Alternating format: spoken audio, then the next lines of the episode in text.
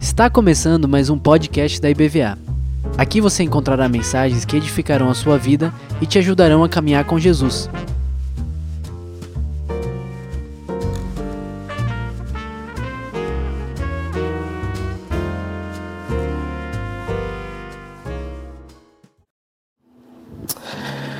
Bem, Senhor, oh Pai, obrigado por essa noite, obrigado pelo privilégio de estar aqui, pela responsabilidade, a grande responsabilidade, mas também um prazer e uma grande honra poder falar da Sua palavra, compartilhar a Sua palavra. Por isso, não é minha, é sua. Eu peço que o Senhor não me permita falhar, errar falar alguma coisa que seja do meu próprio interesse, das minhas próprias emoções. Espírito Santo, me conduza, conduza este momento, assim como o Senhor tem conduzido até agora. É o que eu oro e peço, usa a minha vida para honra e glória do seu nome, em nome de Jesus. Amém e amém. Texto Mateus 8, 16 a 17, desculpa, é 16 e 17, diz assim: Ao cair da tarde, trouxeram a Jesus muitos endemoniados. E apenas com a palavra expulsou os espíritos e curou todos os que estavam doentes, para se cumprir o que foi dito por meio do profeta Isaías. O que, que Isaías disse? Ele disse assim: Ele mesmo tomou as nossas enfermidades e carregou as nossas doenças. Ok. O que me chama a atenção aqui, até por escutar algumas pessoas em aconselhamento e ter vivido um caso dentro da minha própria casa, às vezes algo que está relacionado ao terror noturno algumas coisas que acontecem na vida do ser humano, em vários de uma forma geral. Alguns medos, alguns terrores, que começam a acontecer no pôr do sol, no entardecer e início da noite. Se você conversar com tanto, várias pessoas, eu vivi isso dentro da minha casa num período que a minha esposa passou por um período muito complicado em 2011, segundo ano que nós estávamos aqui. Rosângela passou por um momento muito complicado. Ela teve um processo de, de depressão. E era interessante que durante o dia, Rosângela ela se mantinha totalmente ativa, assim como ela é. Minha esposa é muito ativa. Ela gosta de planejar o dia dela, mesmo que ela esteja em casa, cuidando da nossa casa, dos nossos filhos, mas ela tem todo um planejamento e ela gosta de seguir, começar e terminar todo o planejamento que ela tem. Muito disciplinada. Então, nesse período que ela estava vivendo isso, ela, durante o dia, ela ia até bem.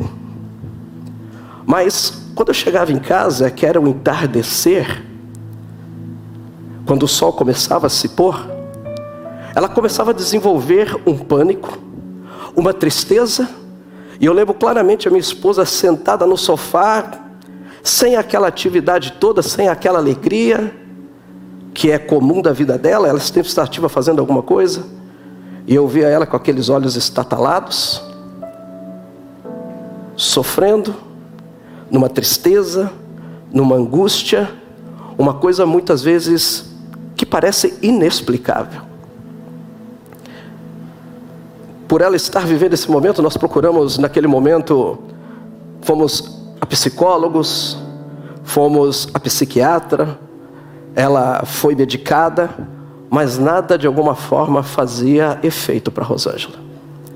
E passava-se o tempo, eu continuava chegando à noite. Tinha dia que dava aquelas, a síndrome do pânico nela, ela se agitava toda, achava que ia morrer, acordava de madrugada com aquele negócio.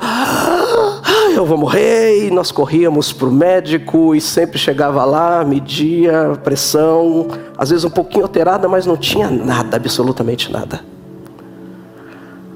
E nós começamos a nos perguntar: estava sendo medicada? As coisas estavam acontecendo. tinha uma boa casa, filhos, um marido maravilhoso, tem do que reclamar. Talvez esse fosse o problema dela, não sei. Vou parar aqui, ó. Tá ótimo. Tinha tudo servindo ao Senhor na casa de Deus. E o que, que estava acontecendo? A pergunta era o que, que estava acontecendo. Lógico que claramente de repente um período ela começou a ficar um pouco mais fraca, talvez não encontrava nem força muitas vezes para estar na igreja, tamanho às vezes a dificuldade, mas ela procurava sempre estar. E teve um período que ela começou a se levantar. Ela começou a se levantar, ela começou a intensificar a oração, ela começou a intensificar a leitura da palavra, e as coisas começaram a acontecer na vida dela. Ela começou a sair daquele lugar onde ela estava do terror noturno, do medo da noite, aquela tristeza, aquela angústia que não se explicava. Passou por tudo. E quando eu estava lendo esse texto aqui, e começou a falar no meu coração, ao cair da tarde, ao pôr do sol, levaram para Jesus alguns endemoniados, doentes, e Jesus diz que com apenas a palavra expulsou e curou, para que se cumprisse aquilo que tinha dito Isaías, que sobre ele ele tomou todas as nossas enfermidades e carregou todas as nossas doenças. Endemoniados aqui nesse texto, ele está falando sobre estar sobre o poder de um demônio, ah, afligido muitas vezes por enfermidades particularmente severas demais, tanto enfermidades corporais quanto mentais. É tudo isso que diz a palavra aqui no seu original. Está relacionado à melancolia, tristeza profunda. Está relacionado a alguns que têm epilepsia. Alguns desenvolvem até uma insanidade. Às vezes você pode pensar, pastor, mas é isso. Sabe, queridos, existe um mundo espiritual que muitas vezes eu e você nós não enxergamos, nós não vemos, mas que ele acontece. E que nós temos que entender que Satanás, ele, ele age exatamente na nossa vulnerabilidade, exatamente na nossa fraqueza. Nós podemos até desenvolver alguns problemas, algumas situações, algumas doenças psicossomáticas, algumas coisas, mas chega um momento que, se nós não tomarmos cuidado, o mundo espiritual está aí e o diabo se aproveita exatamente dessa fragilidade e de uma brecha que é criada nas nossas vidas. E diz que em determinado momento estava Jesus aqui, trouxeram ao entardecer, que eu entendo o que? Por que, que não trouxeram antes? Por que, que não trouxeram ao meio-dia? Por que, que não trouxeram? Talvez é o horário que as coisas começam a acontecer, é um medo, é um terror noturno. E trouxeram a Jesus, e Jesus diz que curou absolutamente a todos. Deus, através de Jesus, Ele tem cura para a minha e para a sua vida, independente, ou seja, qual for o problema da sua vida. Sabe qual é o problema?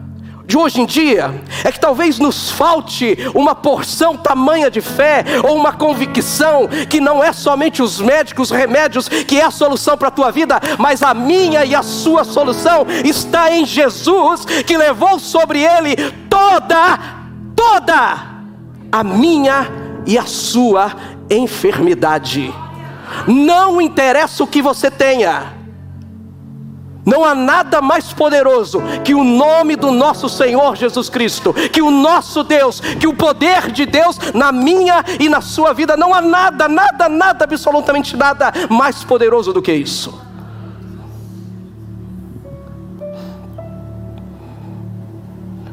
Eu comecei a pensar, falei, Deus,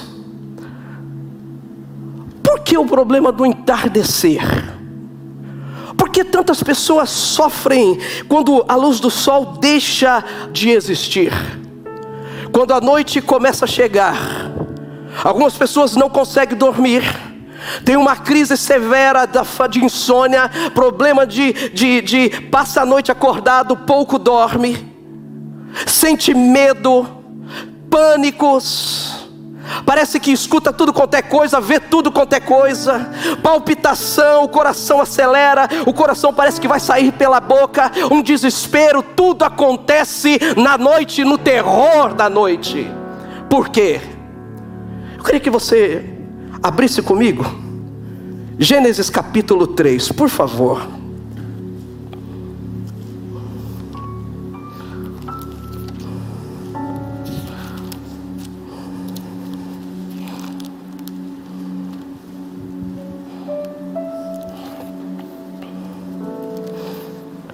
Gênesis capítulo 3.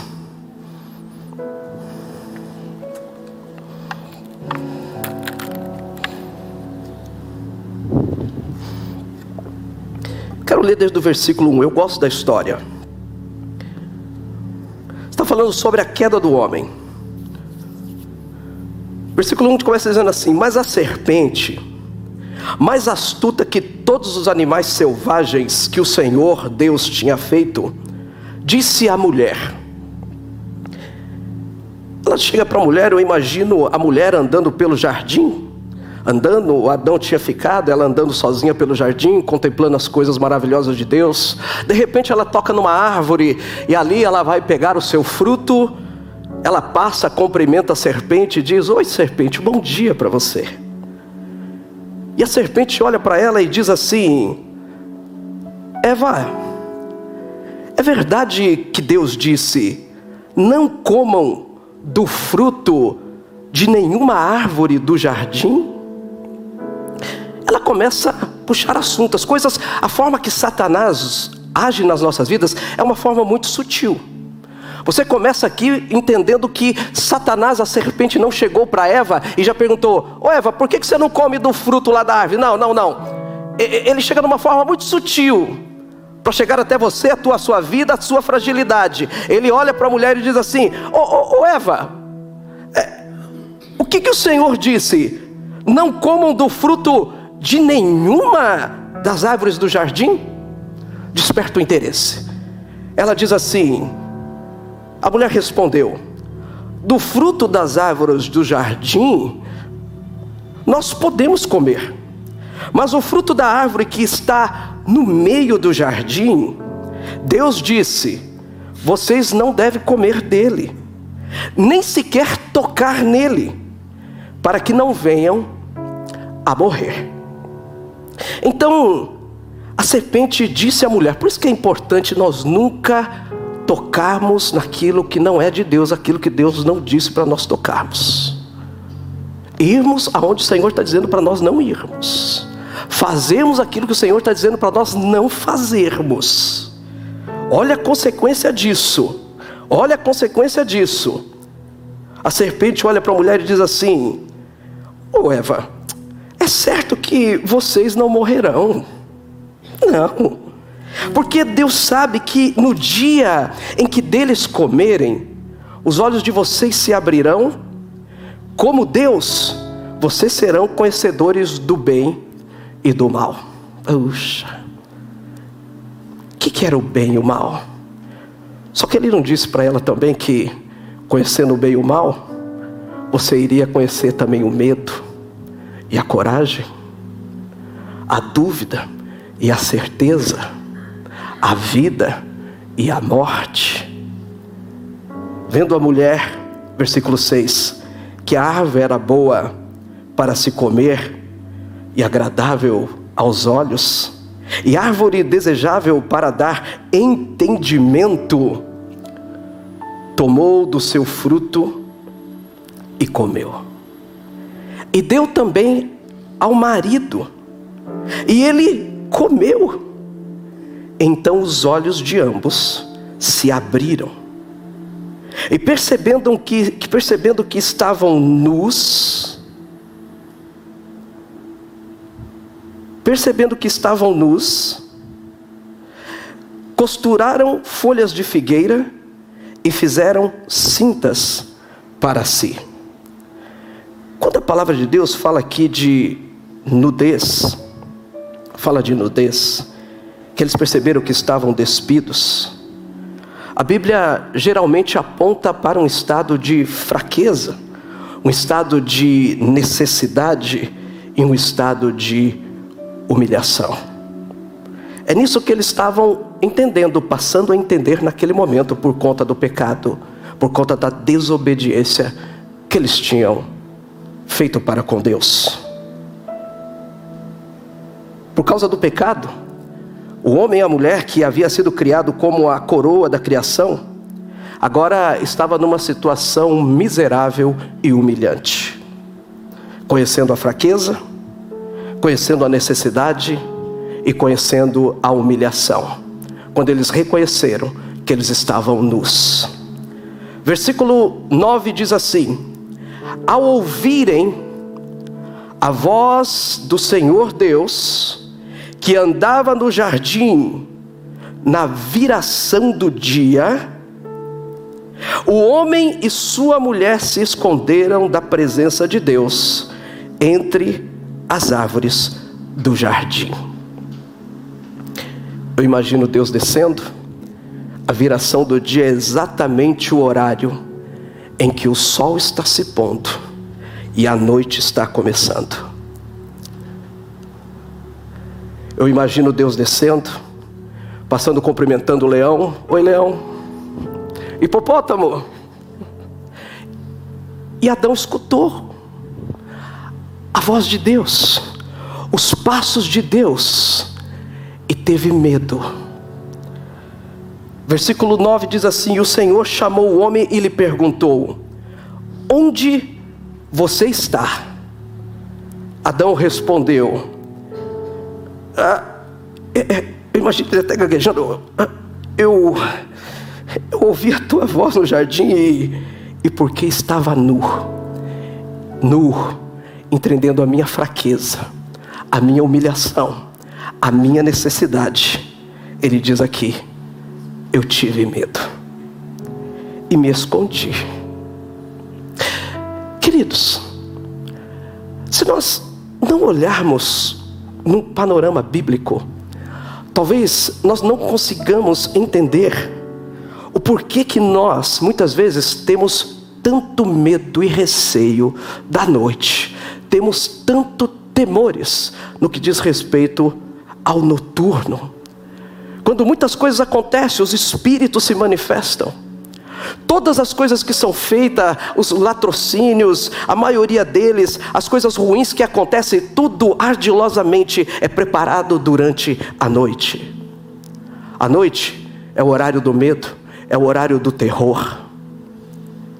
É o horário exatamente que eu creio, eu creio lendo isso, eu creio que é o horário que Deus descia que Deus estava com o homem, num sinal claro dizendo assim: ei, ei, ei, eu sei que vocês nem sentem isso ainda, mas eu estou com vocês esse momento aqui, o momento dessa transição. Há algo que mexe em nós, no próprio organismo humano, nessas diferenças noite e dia, o sol e lua. Há algumas coisas no nosso organismo, eu não consigo explicar isso cientificamente, mas exatamente nesse horário, o Senhor descia e estava com o homem. Pelo pecado, que descobriu a sua nudez, o homem descobre a sua fraqueza, a sua necessidade e a sua humilhação. Deus se ausenta, porque o pecado entra. Há um medo, há um receio. Há um medo, há um receio.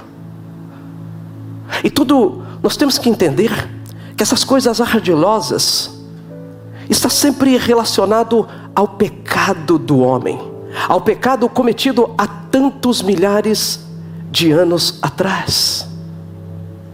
Há uma ausência por que, que muitas vezes nós, crendo que Deus é Deus, que Jesus está conosco, nós continuamos a termos medo?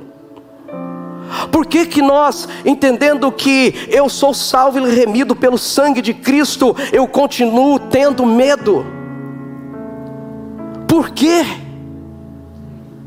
Tem uma explicação bíblica a respeito disso. Isso foi que o homem conquistou através, infelizmente, uma conquista, uma maldita do homem por causa do pecado.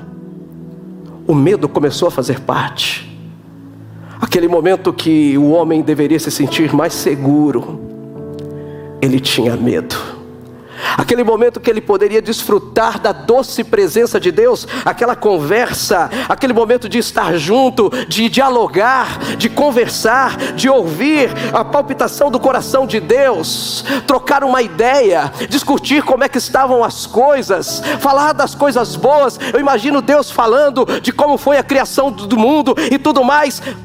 O homem acabou perdendo todo esse relacionamento íntimo e próximo do nosso Deus por conta do pecado. Às vezes nós vivemos isso, distantes da intimidade com Deus, de nos sentirmos protegidos por Deus. Muitas vezes o pecado faz isso conosco. Eu não quero generalizar.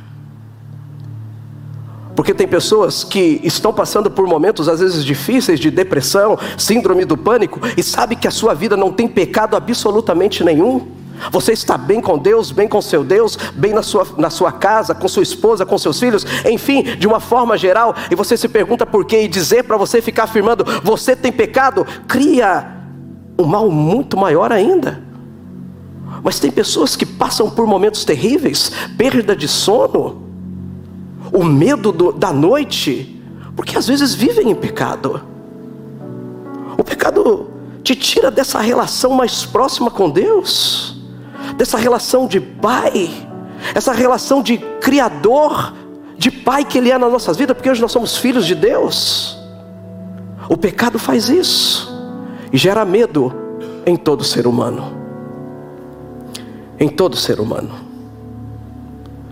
Existem medos Existem doenças, existem loucuras, ditas aí fobias. Mas por favor, eu gostaria que vocês me escutassem agora, porque eu quero falar sobre algumas coisas, porque eu quero orar a respeito disso.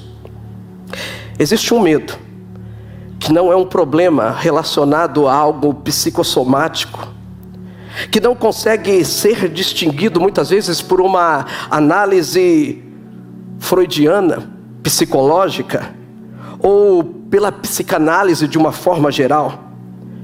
É um medo que não pode ser tratado dentro dos consultórios de psicologia ou dos consultórios psiquiátricos. Existe um medo, em grande parte de nós, que é um medo espiritual, causado por um pavor e um terror. Esse medo que nos causa pavor, terror, um desequilíbrio nas nossas vidas, que as coisas estão totalmente desequilibradas. E você percebe isso. Você percebe ao longo do seu dia, você percebe na tua noite. Não consegue ter uma noite de sono sequer tranquilo, não consegue ter uma noite de paz. Entra na tua casa, é uma farmácia lá para que todos possam ver de tantos medicamentos para que isso possa ser controlado na tua vida. Tratado está sendo, acompanhado está sendo, as terapias estão acontecendo. Então, da onde vem isso? Esse tipo de medo, esse tipo de terror, nunca será tratado dentro de uma clínica de psicologia ou num consultório psiquiátrico esse desespero na tua vida, eu estou aqui para afirmar para você, porque nós queremos orar a respeito disso. Esse medo, esse pavor, esse desequilíbrio não vem de Deus na sua vida. Não vem de Deus na sua vida. E eu quero orar nessa noite e repreender no nome de Jesus. Sabe para quê? Para que você tenha uma noite em nome de Jesus agradável para que você tenha coragem, para que esse medo saia da sua vida, para que esse terror noturno deixe de existir. Tem gente que fica desesperado a hora que vê que o sol está, está se pondo. O dia que vai chover, que o céu fica cinza, é um desespero. Gera um desequilíbrio, um medo excessivo. É o mundo espiritual que às vezes nós não enxergamos e não vemos. esse terror, esse medo aterrorizante, está atrelado a esse mundo espiritual. Às vezes muitos esnobam, até desdenham dele, mas nós sabemos que esse mundo ele existe. Às vezes nós deixamos de falar, mas ele existe. E tem muita gente doente, doente dentro da própria igreja, porque prefere continuar achando que o seu problema é um problema físico, se tratando, tomando um bocado de remédio. Eu não estou falando, eu não estou menosprezando a medicina aqui, por favor. Por favor. Vocês estão entendendo exatamente o que eu estou querendo dizer.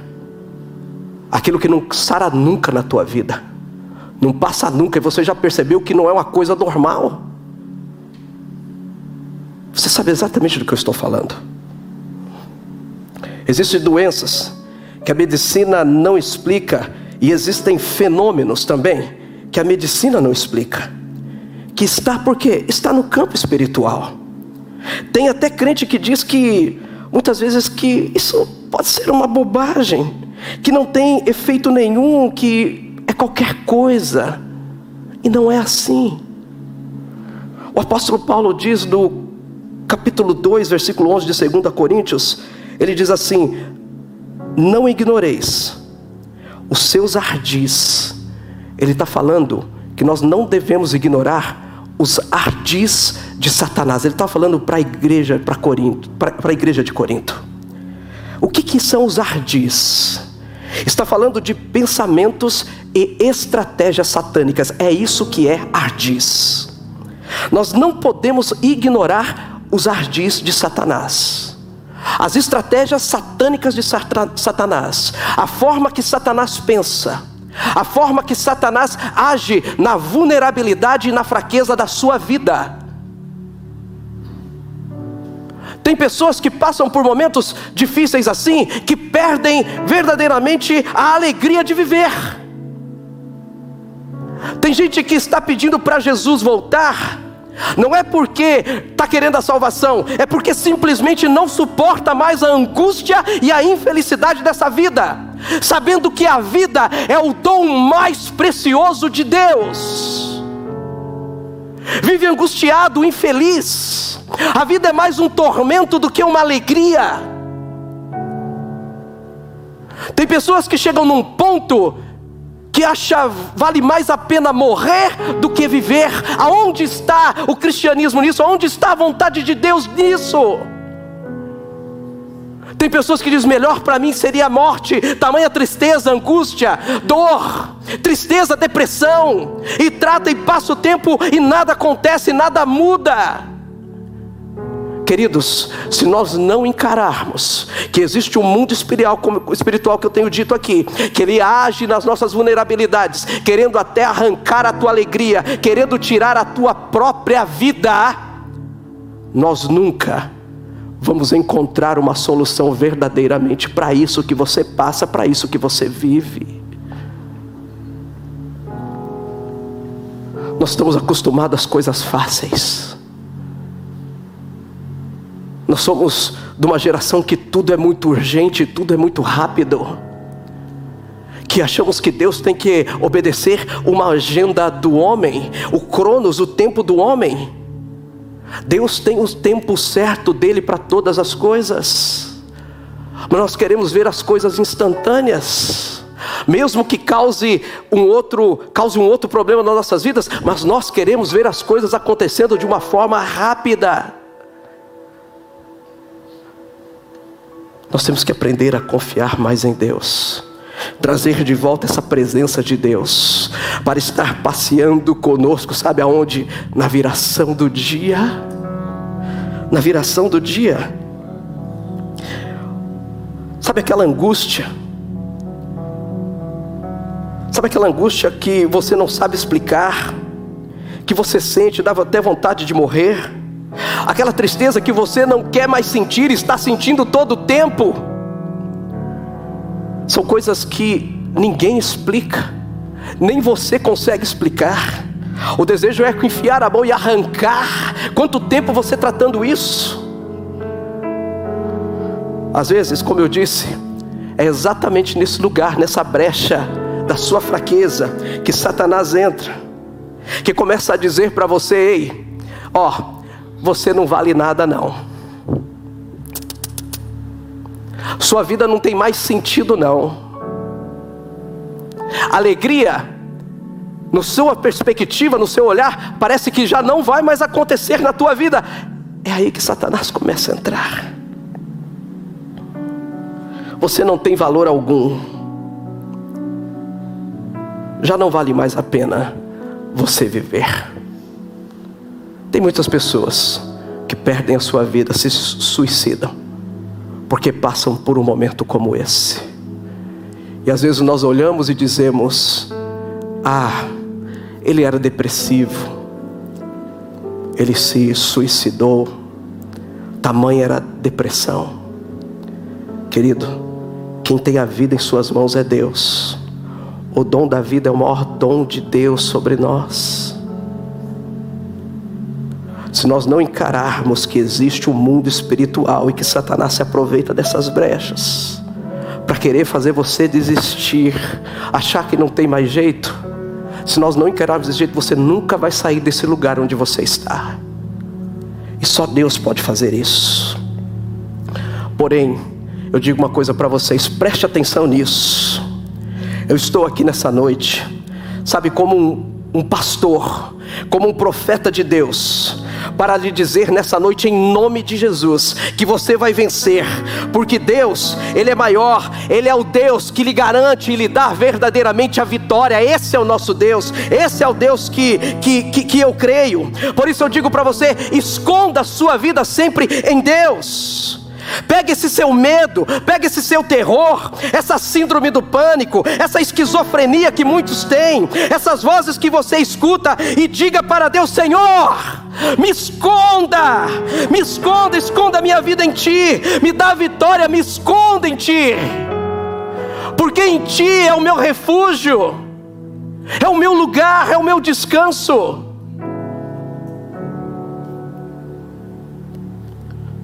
Romanos 8,15 diz assim: porque não recebeis o espírito de escravidão, para outras vezes estar em temor. O temor que foi adquirido lá no jardim do Éden pelo, pelo pecado de Adão e Eva. Paulo está dizendo: ei, não existe mais em vocês esse espírito de escravidão do pecado, para que vocês possam continuar nesse espírito de temor, de terror, de medo excessivo mas recebeste o espírito de adoção de filhos, pelo qual eu e você podemos dizer: Ah, papai, papaizinho, vem, desce, caminha comigo. Esse é o momento que eu e você vivemos. Isso é o que tem os filhos de Deus.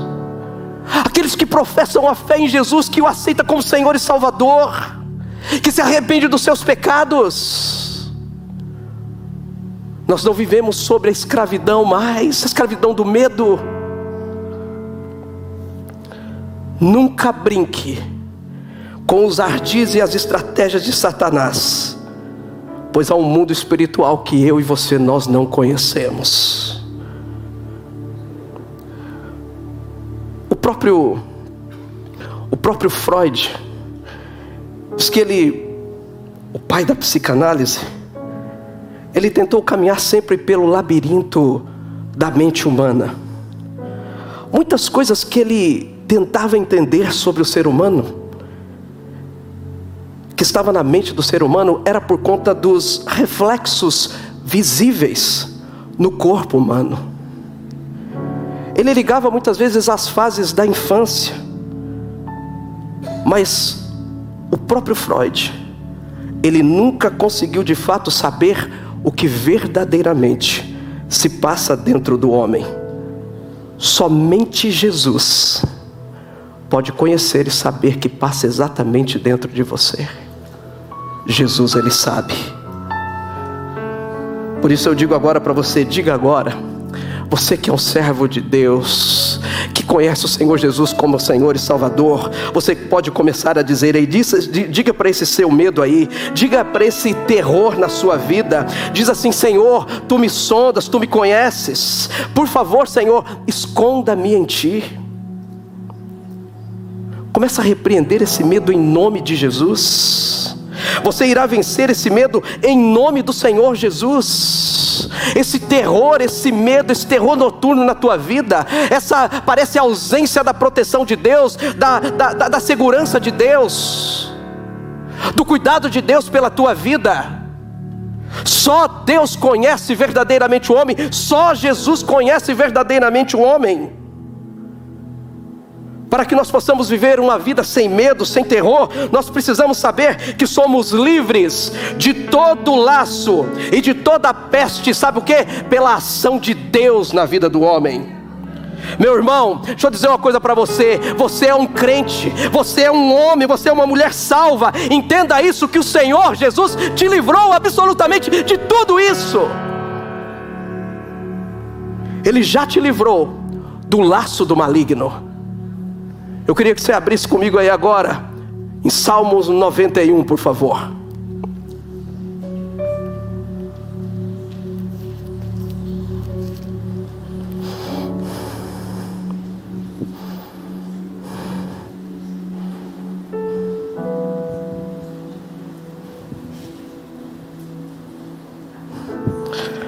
Salmo 91. A partir do versículo 2 ele diz assim: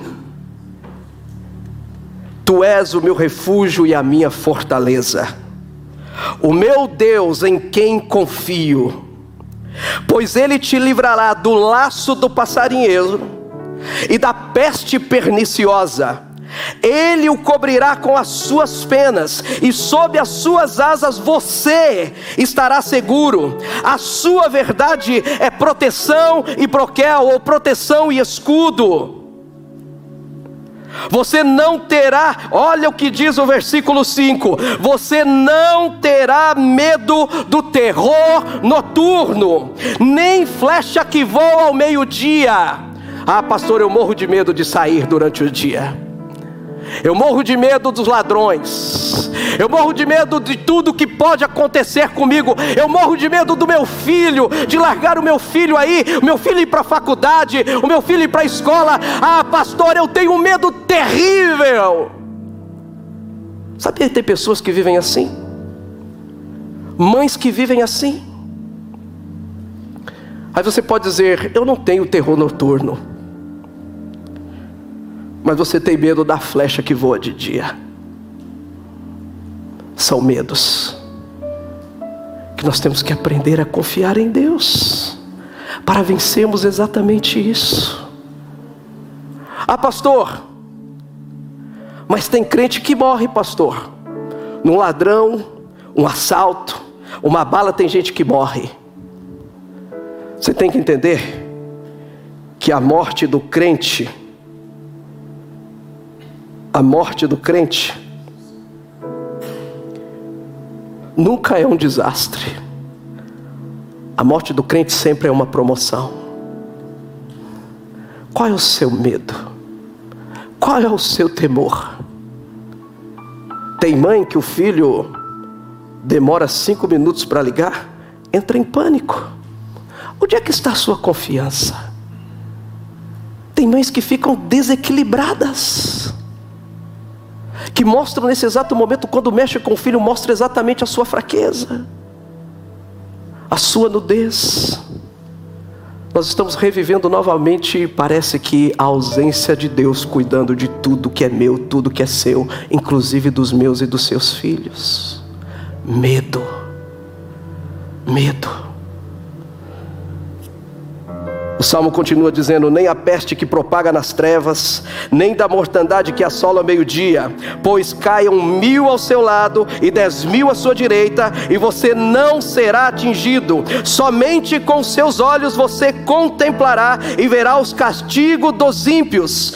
Você disse: O Senhor é o meu refúgio, é o lugar do meu esconderijo. Por isso que eu estou dizendo para você: peça para o Senhor te esconder nele.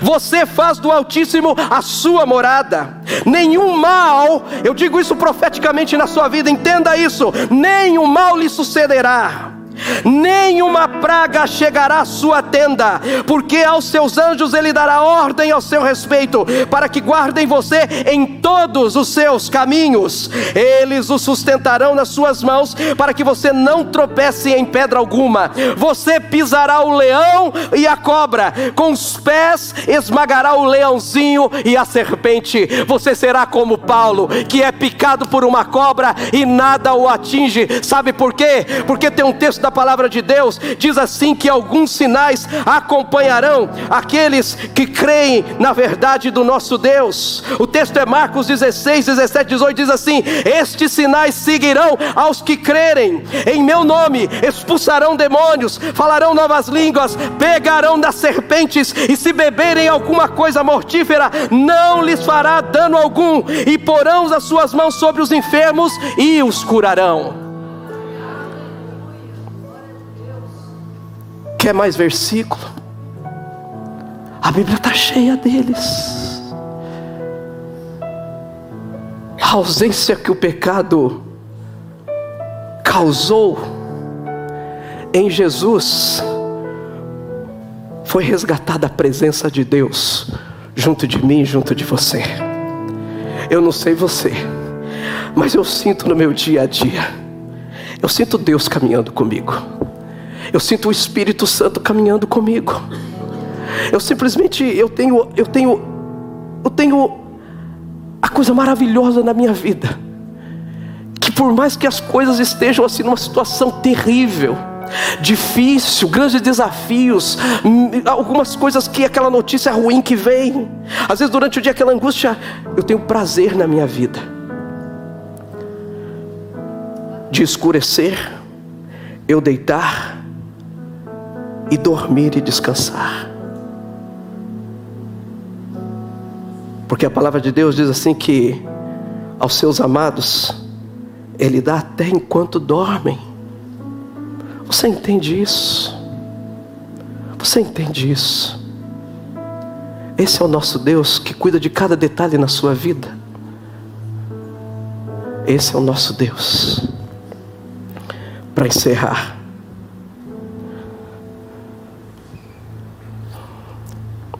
Devemos viver sem terror, pois somos guardados de todos os poderes do inimigo. Isaías 42, versículo 2 e 3. Se a banda puder subir, por favor. Isaías 43, versículo 2 e 3 diz assim: Que quando passares pelas águas, eu estarei contigo, e quando pelos rios, eles não te submergirão quando passares pelo fogo, não te queimarás, nem a chama arderá em ti. Sabe por quê? Porque eu, eu, diz o Senhor, eu sou o teu Deus, o Santo de Israel, o seu Salvador. Esse é o nosso Deus. Nós vamos cantar uma música aqui agora. Eu queria que você parasse um pouquinho aí. E você começasse a refletir exatamente como está a sua vida. Eu sei que ao longo da ministração sempre tem alguma algum ponto que fala com um, que fala com o outro. Às vezes destaca algum problema que você está vivendo que o outro não está. Mas exatamente quem faz isso é o Espírito Santo de Deus. E naquela hora que isso acontece, você entende claramente: é para mim, falou comigo. Eu sei pessoas que estão aqui nessa noite que estão tá dizendo: Meu Deus, essa palavra é toda para mim. Eu sei que tem. Eu sei que tem. E é para você mesmo. É para você que de alguma forma absorveu, entendeu. O Espírito falou ao teu coração. Porque Deus quer trazer cura na sua vida nessa noite. Nós queremos orar por isso. Nós queremos repreender qualquer poder maligno que tenha intentado, esteja intentando contra a tua vida. Nós queremos repreender em nome de Jesus essa síndrome do pânico que não passa nunca, esse processo depressivo que você vive, essa crise de ansiedade que você trata a tempo e não consegue largar terapia nenhuma, não consegue largar remédio nenhuma, é uma dependência que parece que não tem fim. Deus quer te dar uma noite de sono tranquila, curar você dessa insônia, de tudo isso que você tem vivido. Deus quer curar.